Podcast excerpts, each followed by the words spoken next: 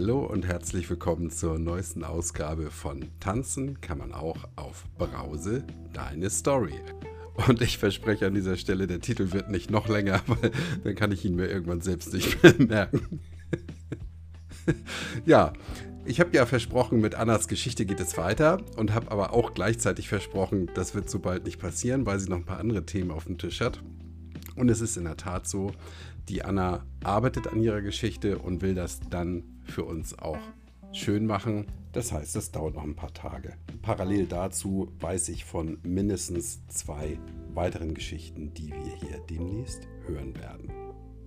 Damit du dich jetzt nicht umsonst auf die heutige Ausgabe dieser Folge gefreut hast, gibt es einen Ausschnitt aus dem Buch Raus aus der Alkoholfalle von Dennis Kassel. Dennis ist der Betreiber der Seite niewiederalkohol.de und ist der Macher des Podcasts Nüchtern betrachtet, der Nie wieder Alkohol Podcast. Und dazu hatte ich ganz am Anfang meines Podcasts schon mal die Ehre, mit dem Dennis hier sprechen zu dürfen. Als der Dennis damals mit dem Trinken aufgehört hat, hat er dieses Buch geschrieben, hat dann parallel seinen Podcast gestartet und ähm, aus Buch und Podcast ergaben sich für viele Hörer und Leser immer wieder dieselben Fragen, die da hießen, hey, wie kann ich dies machen? Was soll ich jetzt tun? Dennis, hilf mir mal. Und weil es auf die Dauer sicherlich ziemlich anstrengend ist, immer dieselben Fragen zu beantworten, hat er ein Mentoring-Programm ins Leben gerufen. Und tatsächlich habe ich in den letzten Wochen und Monaten häufig von meinen Gesprächspartnern gehört, dass dieses Mentoring-Programm ihnen dabei geholfen hat, entweder vom Alkohol wegzukommen oder die Nüchternheit dann auch zu stabilisieren. Und ich finde tatsächlich, das ist doch Grund genug, den Dennis zu feiern und hier mal einen Teil aus seinem Buch zu hören. Den Teil, den wir gleich hören werden, hat mir der Dennis freundlicherweise selbst zur Verfügung gestellt. Und ähm, das ist vorn am Anfang des Buches ein kleiner Teil und beschreibt, glaube ich, so ziemlich genau die dunkelste Phase von Dennis Leben. Wer Dennis kennt und auch seinen Podcast schon mal gehört hat, weiß, dass er heute ein komplett anderes Leben führt. Und ähm, deshalb passt diese Story einfach so gut auch in dieses Format und zu meinem Podcast. Gern möchte ich auch deine Geschichte hier in diesem Format, deine Story vorlesen. Also stell sie mir gern zur Verfügung. Und natürlich freue ich mich auch über Interviewpartner für den Freitagspodcast. Noch ein kleiner Disclaimer. Dafür, dass ich das Buch hier präsentiere und von Dennis ein bisschen was erzählt habe, bekomme ich natürlich nichts. Ich möchte das nicht sondern ich möchte die Leute, die sich um das Wohl anderer kümmern, unterstützen und das kann ich vielleicht mit meinem Podcast hier auch ein kleines bisschen. Und jetzt endlich genug der Vorrede, freue dich auf den Ausschnitt aus dem Buch Raus aus der Alkoholfalle von Dennis Kassel. Ich melde mich denn danach kurz nochmal.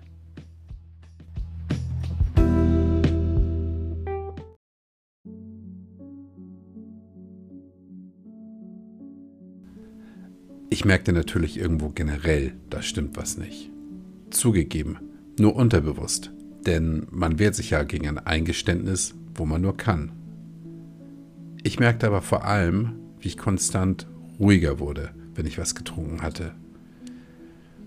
Korrekterweise muss es eigentlich lauten, ich merkte, ich wurde unruhiger, wenn ich nichts getrunken hatte. Das kam nämlich deutlich seltener vor. Aber auch diese offensichtliche Tatsache nimmt man nicht als bedrohlich wahr. Was macht der blöde Suchtmensch in einem stattdessen? Was schlägt der Feigling im eigenen Kopf als Lösung vor? Genau, das können wir ja alles später noch regeln. Wir haben das ja alles schön im Griff. Was für eine maßlose Fehleinschätzung. Was für ein Selbstbetrug. Geboren aus Feigheit um mich hier mal direkt als Beispiel zu nehmen. Ich hatte die größtmögliche Angst vor dem Entzug und habe genau deshalb nicht aufgehört. Habe, wenn ich ehrlich bin, nicht mal ernsthaft daran gedacht, es zu tun. Ich hatte panische Angst vor dem, was man so über den Entzug hört, weil ich schon, wenn ich zu lange geschlafen und somit in der Zwischenzeit nichts getrunken hatte, morgens so zittrig war, dass ich kaum etwas greifen konnte. Mein Highlight war, ich war bei einer Dame über Nacht zu Besuch und habe bis zum ins Bett gehen heimlich dort weitergetrunken. Ich habe zu der Zeit immer so ISO-Drinks mit Wodka gemischt, damit keiner was merkte. Wir sind dann irgendwann eingeschlafen und keine fünf oder sechs Stunden später war ich hellwach und unglaublich unruhig. Die Hände zitterten, mir brach der Schweiß aus, ich konnte mich kaum sortieren und meine Gedanken kreisten sofort um das eine Thema. Ich brauche was zum Trinken, um mich zu beruhigen. Ich war wie in absoluter Eile. Ich war fahrig, ich hatte einen unheimlich hohen Puls und ich war extrem unsicher, wie man sich überhaupt noch normal bewegt. Ich sammelte also alles, was ich dabei hatte, zusammen, verabschiedete mich sehr knapp und versuchte meine Verfassung irgendwie zu verbergen. Das gelang mir natürlich absolut mittelprächtig und äh, ich muss gewirkt haben, als wäre ich auf der Flucht.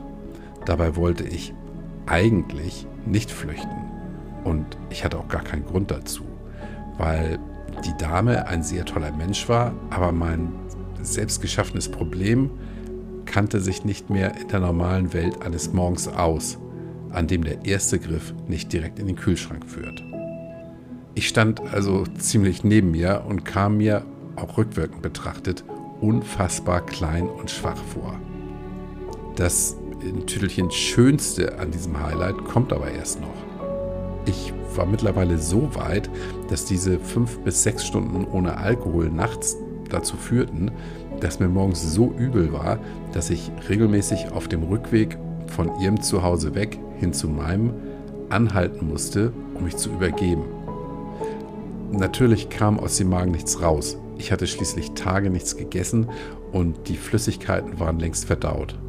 Aber trotzdem wirkte ich morgens um sieben wie ein Irrer am Straßenrand zitterte vor Kraftlosigkeit und stand sprichwörtlich im Regen, denn es hatte natürlich pünktlich angefangen zu tröpfeln. Ich konnte weder aus dem Auto aussteigen, noch konnte ich wieder zurück ins Innere. Wäre ich ausgestiegen, wäre ich kaum von der Straße gekommen. Ich zurück ins Auto, hätte ich da hilflos um mich rumgesabbert. Ich hing da also, versuchte nur dann zu spucken, wenn kein Auto kam. Mir war der Anblick tatsächlich peinlich wischte mir mit einem Taschentuch die Speichelfäden aus dem Gesicht und versuchte mich unter Flüchen zu beruhigen, um irgendwie nach Hause zu kommen, irgendwie diese Fahrt zu überstehen. Mir war zwar leuchtend klar, so elend wollte ich mich nie wieder fühlen, aber ich dachte mir gleichzeitig auch, das waren jetzt erst fünf oder sechs Stunden. Wenn sich der Entzug so anfühlt, dann ist das die Hölle. Und ich bin noch nicht stark genug dafür. Und wer kommt genau an dem Punkt wieder ins Spiel? Richtig, der Feigling hinter der eigenen Stirn.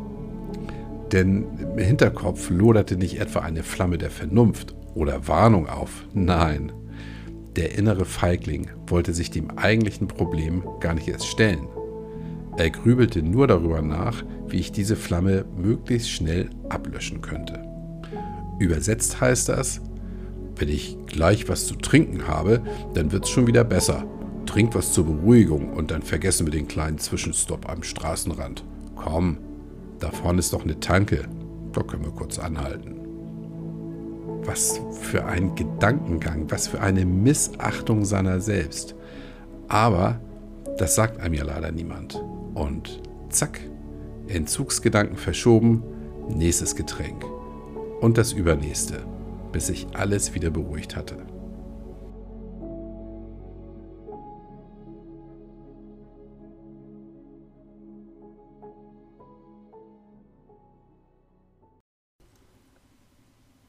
So, und jetzt kennen wir alle einen kleinen Teil aus Dennis Lebensgeschichte.